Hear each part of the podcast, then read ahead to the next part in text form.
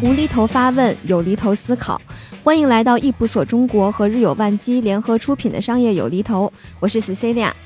我之前啊，在一次旅行当中，偶然走进了一个叫猫空的书店，然后里面呢，我读到了一个主理人他自己出的一本书，叫《猫的天空之城》。虽然里面其实大部分的内容我现在都已经忘了，但当时有一句话是他们去称赞自己特别爱的城市，我一直记得特别清楚，叫春天的时候去看香雪海的梅花，夏天的时候去西山采杨梅，秋天去东山看银杏、采橘子，冬天窝在家里吃腌笃。鲜，其实今天不是读书会啊，我只是觉得这句话特别适合作为今天的开场。虽然语言特别朴素，但是他对苏州这种藏不住要溢出来的爱，也让我深深的共情到了一座城市的美好对于一个个体的吸引力。那近日呢，易普所也和巨量发布了一份二零二三美好城市指数白皮书，所以我们今天就请到了易普所中国消费科技研究院董事总经理周启群 Alfred，跟我们一起来聊聊美好城市。这个和所有人都相关的话题，Alfred 来跟大伙打个招呼吧。嗯，大家好，Cecilia 好，非常荣幸啊，在声音上跟大家见面。我看到您有在咱们这个白皮书的序言里面写到说，城市这两个词跟各带属性，城呢是地理空间，它是具备方位的属性，而市呢它是指市场，会产生买卖和交易，去带有一个交易的属性。所以说城市总体它就是一个社会经济生活的承载空间。我觉得您这句话写的特别好。如果说我们去说一个城市它是不是美好，究竟去怎么定义，就感觉特别的难评。比如说吧，如果对我来说，那我觉得一个城市的美好可能就是四季分明，然后交通便利，然后美食遍地都是，购物中心密集。但这可能就对我来说啊，如果可能换一个人，他在意的东西或者说排序就完全不一样。美好这个描述呢，其实是联系到每一个人的每一时刻的感受的，但是它很难用一个定义的方式去讲，就如同我们描述一件事情安静，你很难。感受到，但只有听到自己心跳的时候，你会觉得是最安静的时候。关于城市呢，其实我自己有一份特殊的感受哈，嗯，因为我是学城市规划，我有幸上过侯仁之先生给我们讲的一个课，在开篇的时候，他第一个问题就是讲古代的历史呢，城市这一个很重要的元素的。那么他当时讲了一个场景。英国有一个著名的作家，也是历史学家，哈，叫爱德华·吉本。那个时候，侯先生他翻译成吉鹏，我还记得啊。他讲的一个场景呢，大约是一七六四年左右吧，如果没记错的话。吉本呢，坐在罗马郊外的这个圣卡比托山上，叫 Capitol 这个山上，他看着这个罗马的废墟在夕阳之下，哈，看到很多僧侣从里边缓缓的走出来。这个时候，他就产生了一种巨大的历史的研究的冲动。嗯，上下数百年的一个庞大的帝国，哈，怎么样仿佛是一夜之间消失了？那他看到一个城市的一个缩影，但是他想到的是一代文明和一个帝国的一个始终。所以我们会知道呢，这个城市本身，它既是一个微观的个体的承载。它更是一个社会、经济、文化生活的一种表象，一种物理空间的聚集。而这件事情呢，在中国人是有非常悠久的传统的，也是在过去上学的时候，我们会知道啊，在春秋的末年跟战国初年的时候吧，那个阶段有一本书叫《周礼》，其中有一个叫《考工记》。嗯，在这里边怎么讲呢？他说：“匠人为国，这个国指的是国都啊。”讲的是城市，他讲的呢是这个城市呢要做方六里，边三门，大概的这个面积给你规定了。然后呢，他说旁三门，就每一边要有三个门，九经九纬九图九轨，就是一共有九横九纵的路。然后最关键的是后面讲的是前朝后世左祖右舍，他把一个城市的。具象就规定出来了，这个规定一直沿用到清朝。嗯，感觉听着很像就是京城的感觉。呃，你想啊，如果是坐向紫禁城，坐北面南的话，那么左祖左边是太庙，就是今天的工人文化宫；右舍是中山公园，就是我们讲的社稷坛。所以一个帝国哈，它是有它的规制的。前朝前面是上朝朝野办公的地方，后室这很重要，后边就差不多我们今天地安门那一带。是当时规定市场的规划的地方，但是呢，在中国的历史上，哈，叫做市农工商，商是排在最后的。即使是这样的话，它在一个城市当中也有一个固定的规划的范围，而且呢，这个《周礼考工记》把每一个的面积都规划出来。我说这么多呢，实际上我们会想哈，一个城市它所承载的。文明的，或者说是一个时代的社会的所有的功能，都聚集在一个物理的空间里边。你只有在这个城市里边，你才能完成我们刚才说的叫做市农工商的这些职能。即使是商，它也是在城市里边的。城市外的叫野人，都都没有，呃，是村野的野，嗯嗯，你都没有资格去当兵，没有资格被雇佣，没有资格作为一个城市的士人或者庶人去。所以我们讲哈，就是说，当一个城市形成的时候，它的功能就已经基本上规定好了。它最典型的特点呢，它是在这个社会文明的一个聚集的形态，它所产生的效率，它所给人带来的一种生活的便利，我们都可以说是一种用“美好”这个词来解释或者来形容，但是不能够全部的涵盖，因为说到底。它是一个综合的体验和共识。对，第一，它是内心的体验。你可以天天吃非常奢华的东西，但是你觉得不美好，这就是一种体验。你也可以粗茶淡饭，但你觉得非常的美好。那么还有一点呢，是共识。所有的美好，在一个文明社会里边，如果一万个人里面只有一个人觉得好，它未必会被认可。嗯，那么大家形成一个共识。所以，对于一种生活体验的极致感的追求，并形成共识，我们落在这个城市的物理和地理空间里，我觉得这个大概是我们能够想象美好城市的一个定义的方向吧。嗯，我刚刚听您讲这段，觉得特别长知识，而且我也忽然明白为什么就是在读这个白皮书的时候，里面有这么多引自周礼，然后引自一些古籍里面的一些内容了，就觉得它已经不仅仅是一个数据堆砌的一个白皮书，而是感觉会读起来让你有很多的共情，有很多的共感的这么的一个很有文化底蕴的东西。对，当然这个呢也牵涉到我们工作的一个叫做技能或者说技术处理。我们作为调研和咨询类的行业呢，我们绝不是一个把事实简单呈现的一个过程。我们有多少能力，有多少知识，有多少的这个腹地的空间，去把一个现成的，无论是数据还是发现的事实呢，去把它提炼呈现，而且呢是交给我们的叫做读者或者说使用方哈，无论他是个人还是商家还是政府还是有关的。这些受众，他能够理解，能够用起来，我觉得这个是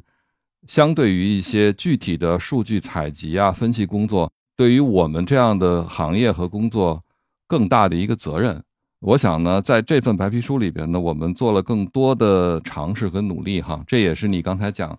我们引用也好，或者是架构也好，这是架构这一篇美好城市白皮书的一个逻辑、一个思路。嗯。您可以给我们简单介绍一下咱们这份美好城市白皮书是怎样的一个架构吗？这里边呢，我们首先哈，我们讲到美好城市的这些元素，因为它是跟每一个消费者相关的，所以呢，如果我们把它平铺直叙的拿出来，我想每一个人都可以理解。嗯，但是这不是我们做这份白皮书的目的所在。我们首先要去理解。这些数据或者说这些描述的事实背后的核心的价值或者核心的逻辑在哪儿？我们按照这个逻辑呢，去架构它的文字的内容，去铺陈它调研所形成的对数据的一种阐释。这是我们整个工作的一个基本的设计哈。那么它包括了什么呢？它包括了首先最微观来说，我们拥有对于消费者，特别是在今天的这个数字经济时代和体验经济时代，来自于消费者的一个反馈是什么？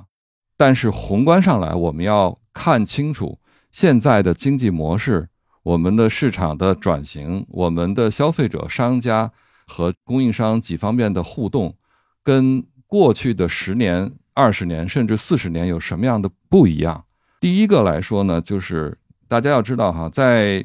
移动互联网时代呢，我们更多的呢谈到的是一个叫做注意力经济，就是说我吸引人的这个注意力，它就产生了经济价值。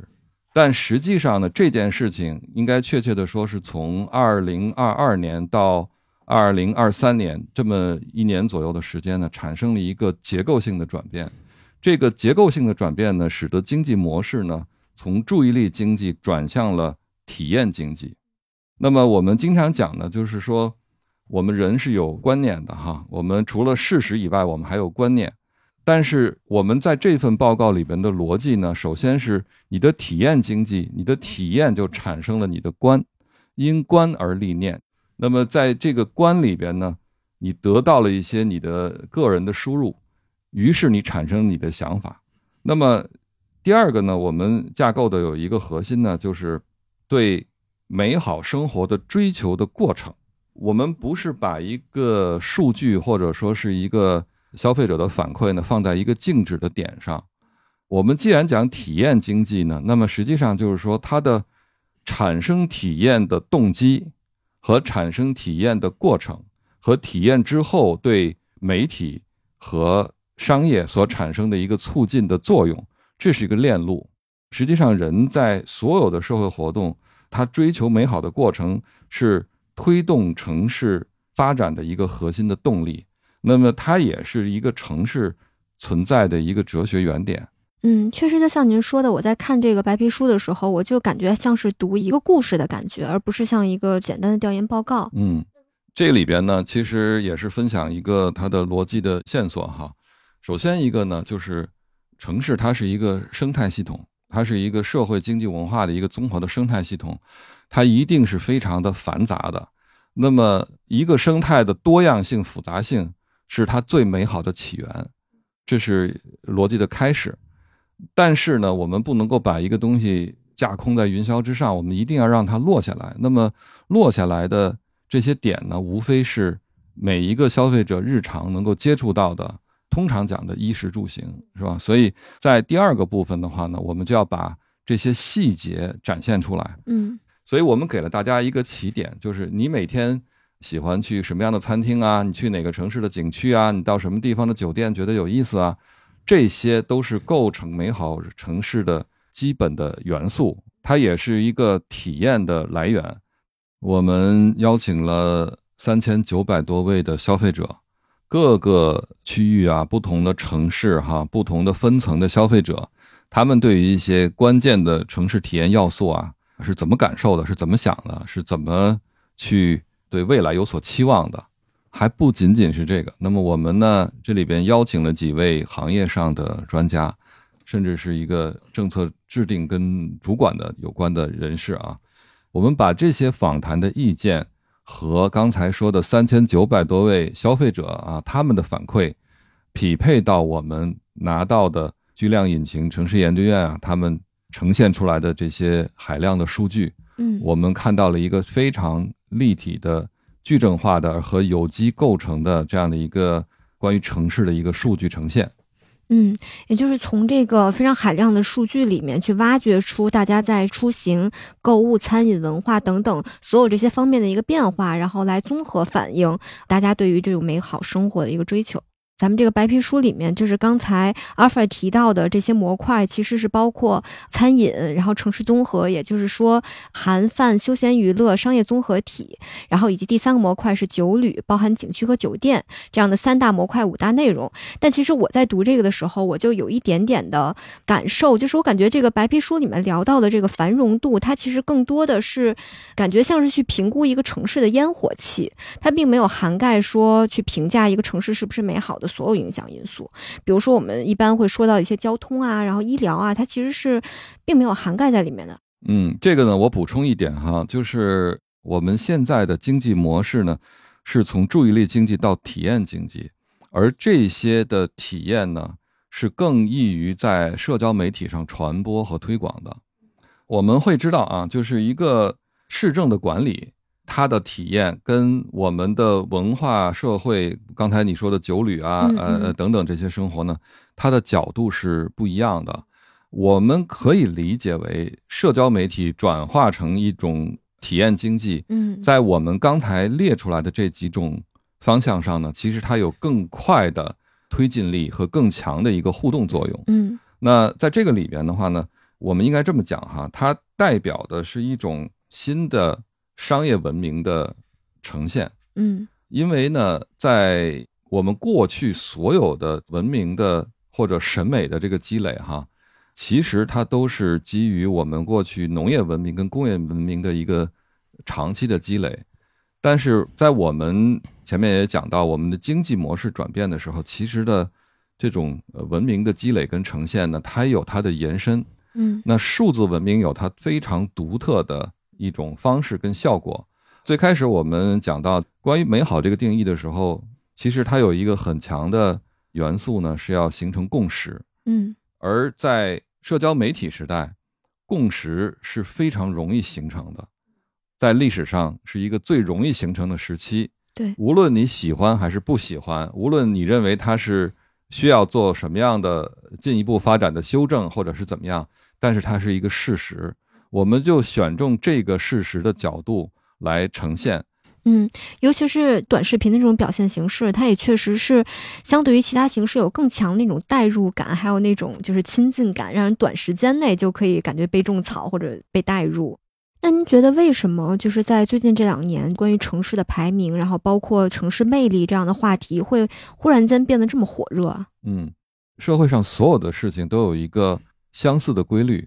在一个庞杂的系统里边，当它在一个相对静止的时候呢，大家推进它会比较容易从一个单一的方向或者是一个单一的指标。比如说，我们的城市经过很长时间的一个过去的时代，我们要面临改革开放的时候，我们面临市场发展的时候，大家可能第一想到的是：哎，我这个建筑太旧了，我们要盖房子，我们要发展房地产。那么，可能到了一个阶段，突然说我们这个文旅事业，我们没有标签，我们要去盖景区，我们要去做什么？嗯，当我们发展到了一定阶段，当我们的认知、我们的审美、我们的文化普及到了一定程度的时候，我们回过头来，突然发现哈，一个城市的综合的效应，是我们可以仔细去研究，并且是更多可以期待的。嗯，因为作为一个城市，它的文明的汇聚和它的一个经济的效率，是一个其他的地方以及每一个单一的业务方向所不能够替代的。就像最开始我引用这个《周礼考工记》哈，它为什么在两千多年前古代就有这么规定呢？其实它已经发现了效率的存在，它带来了很多的社会效应，包括管理啊，包括这种沟通啊，在今天也是一样。我们同样的资本。放在一个郊县或者是乡镇地区，还是放在这个城市里边，它的 GDP 的产生的效率是大大的不同的啊。所以经过这段发展，大家觉得，嗯，我们每一个人需要在这个城市的层面获得一个嗯更大的一个进展。那么作为城市的管理者哈，那国家也是希望每一个城市在自己有特色、有区域的代表性的一个基础上，能够把一个城市向一个更美好的方向去发展。那消费者就更不用说了哈。出去呢，要玩到有特色，呃，有好的体验。那么我回到自己的家乡，我也要很自豪，是吧？所有的全方位的这种需求呢，我觉得在今天这个时间点上是一个聚合。嗯，就是您说到这个一个美好的城市，它所包含的这些特点，或者它应该有的这些因素，其实我也想补充一个信息啊，就是我之前有关注到，就一波所有做过一个调研，然后其中有一个问题呢，就是问当考虑你想要去搬去的城市的时候，以下哪项是您认为成为一个理想居住地的重要驱动因素？然后我们就发现重要性从高到低，然后排序最靠前的分别是总体的生活成本、犯罪率、房屋成本。医疗配套设施、气候条件、自然灾害、工作机会、公共设施以及教育资源这样的一个排序。虽然我觉得这个结果它可能不能代替所有的人群，但是一定可以涵盖大部分人他最关注的这个驱动因素。我觉得这个你说的是一个特别好的一个点，这个也是为什么我们在这个项目当中呢补充了三千九百多个消费者的访问，每一个消费者呢他是有多样性的。他的选择的优先级也是不一样的，他在不同的时间点、不同的年龄段，他的选择的角度也不一样的。对，所以说呢，我们需要把各方面的因素呢取得一个综合。可能有的消费者呢很简单，他就是气候不适应，或者饮食不适应，可能就是他的一个主要的决策。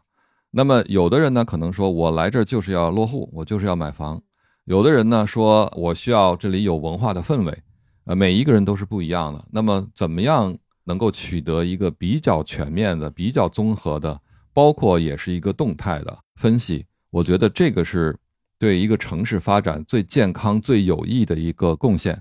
嗯，那刚才您提到这个不同的这个人群啊，其实这个就会产生另一个特别有趣的一个讨论点，就是城市它究竟该重点关注这部分核心人群的需求，还是尽量去覆盖多种人群需求？我其实也有看到一个我觉得挺有趣的一个观点啊，就是说，如果一个城市它能同时照顾好八岁小孩儿和八十岁老人的需求，那其实大概率它就已经照顾到所有人的需求了。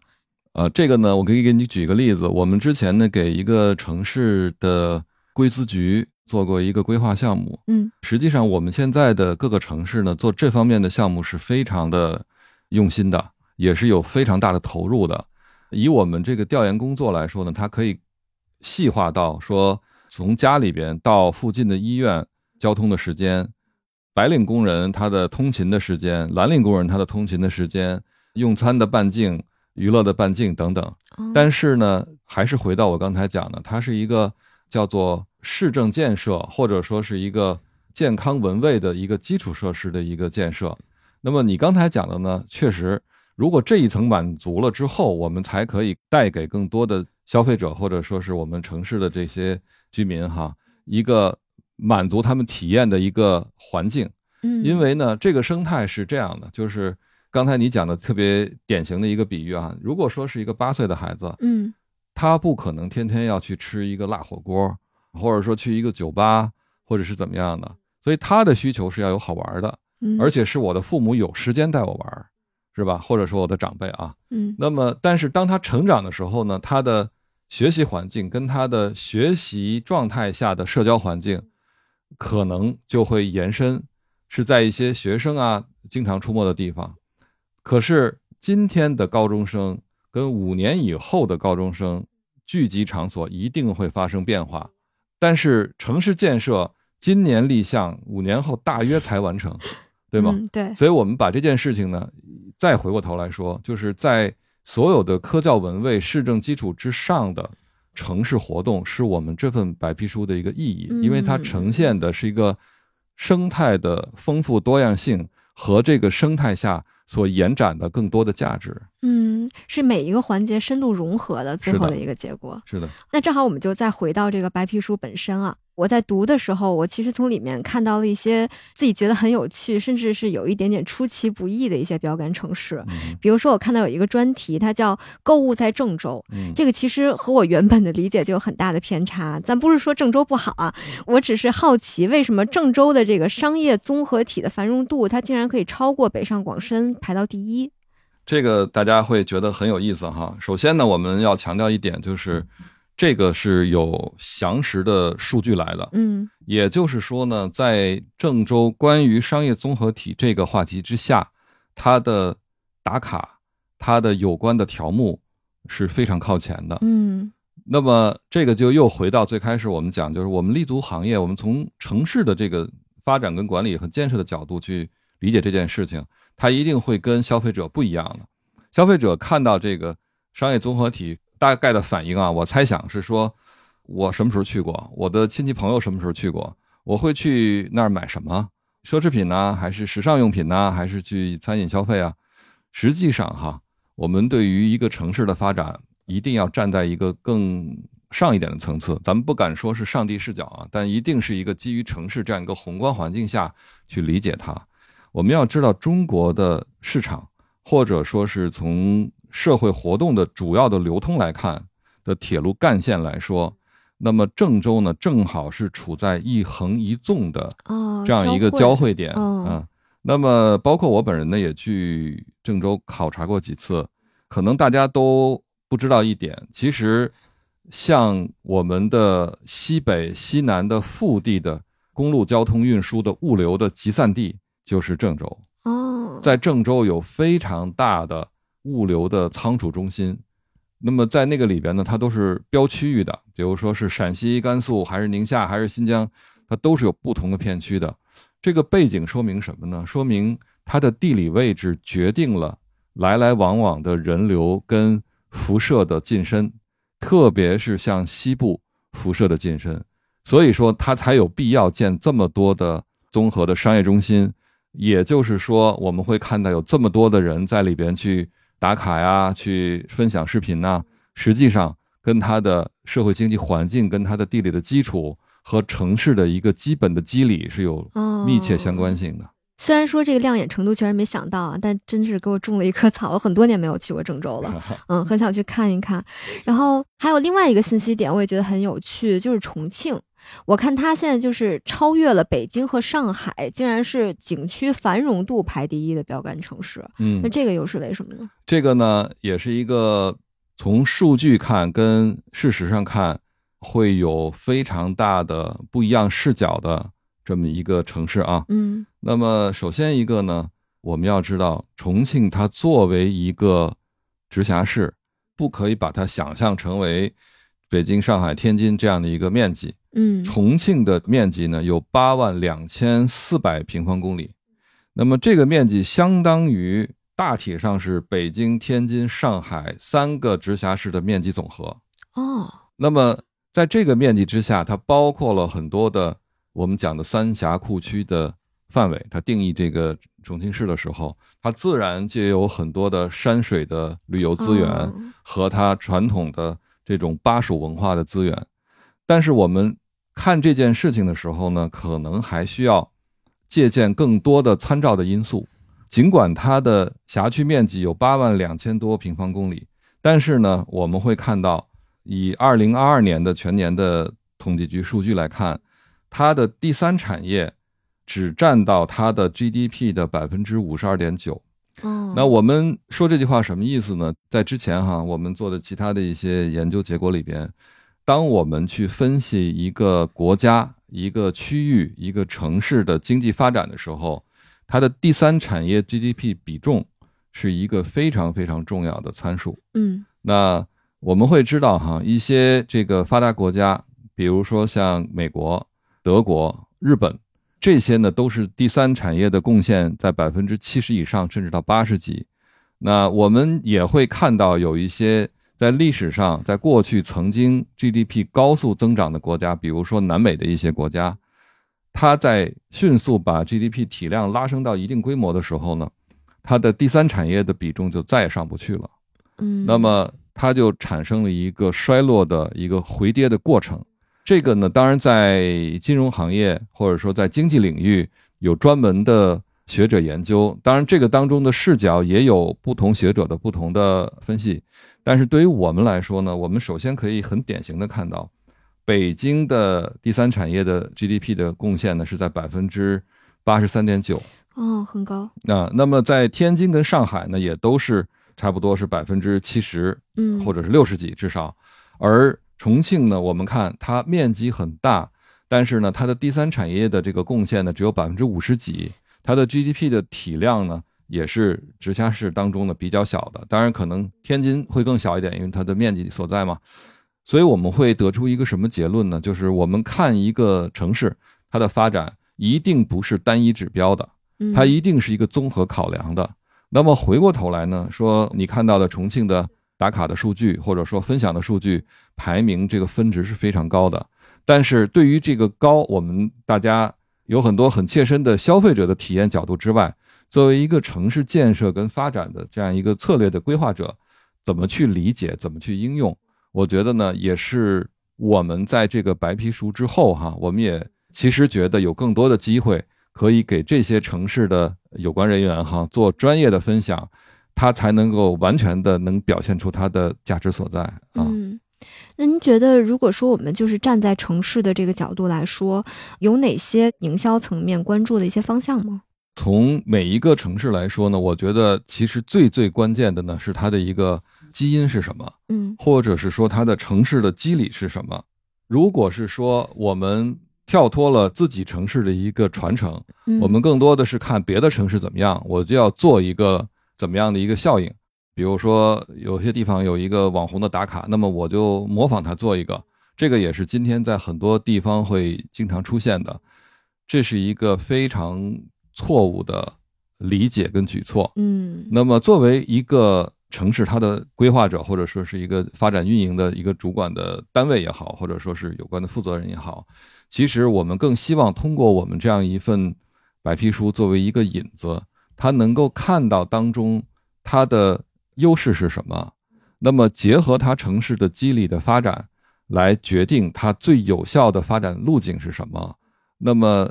在这种情况下呢，我觉得我们这份白皮书是提供了一个非常好的一个基本的视角。那么这个视角是什么视角呢？还是最开始讲的，它是一个体验经济的启动的视角，刚刚启动，高速发展，但是后面有巨大的空间。那么它也提供了很多横向城市之间的借鉴，不同的区域、不同的城市，甚至是在不同的生活的消费领域，都会有啊不同的一些借鉴。但是这个借鉴仅仅是借鉴，不是你拷贝抄袭的嗯呃原稿。之后的工作，我觉得我们其实还有很多的空间吧。嗯，所以就是无脑的抄袭是没有用的，还是要突出自己的这个地方的色彩，然后去做一些特色的地方活动和相应的线上线下的一个推广。是的，因为城市作为一个物理的存在，哈，嗯实际上这是一个蛮有意思的哲学命题。就是我们今天到任何一个城市，基本上我们很难看到片砖块瓦是来自于一千年以前、两千年以前的。但是呢，每一个城市都非常有趣的传承了它自古以来这个城市建立以来的一贯的文化传统。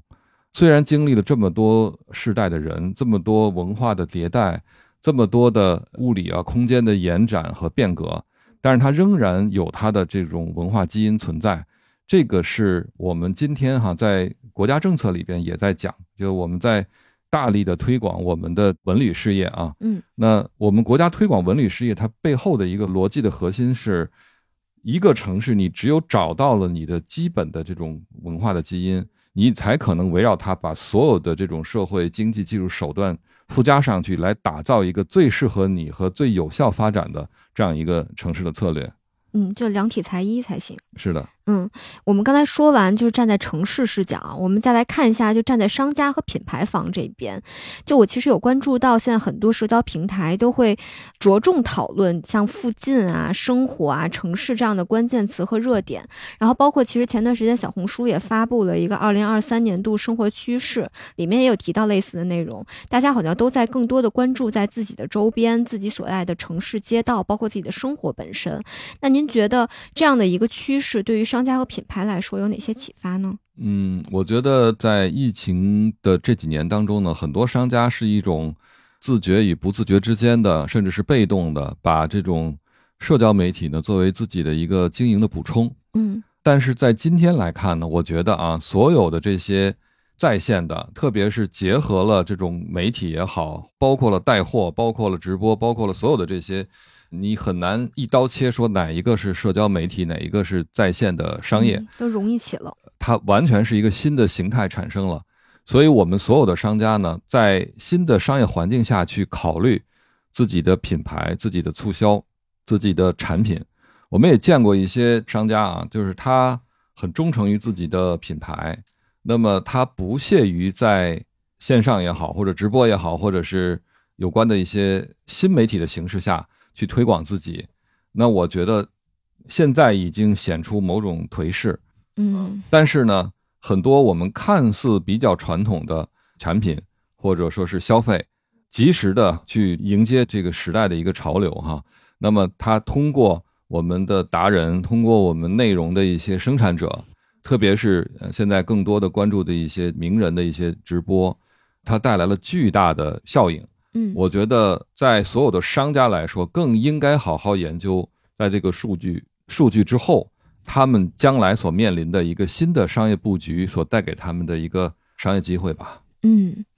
那我们再次回到咱们这个白皮书啊，您认为在推进美好城市发展这样一个相对看上去是很长期的这样一个进程当中，咱们这样一份白皮书都会有哪些积极意义呢？我觉得简单的说是两点哈，一个是借鉴，一个是纠偏。嗯这两点意义呢，其实已经不太是跟消费者的视角去呈现了，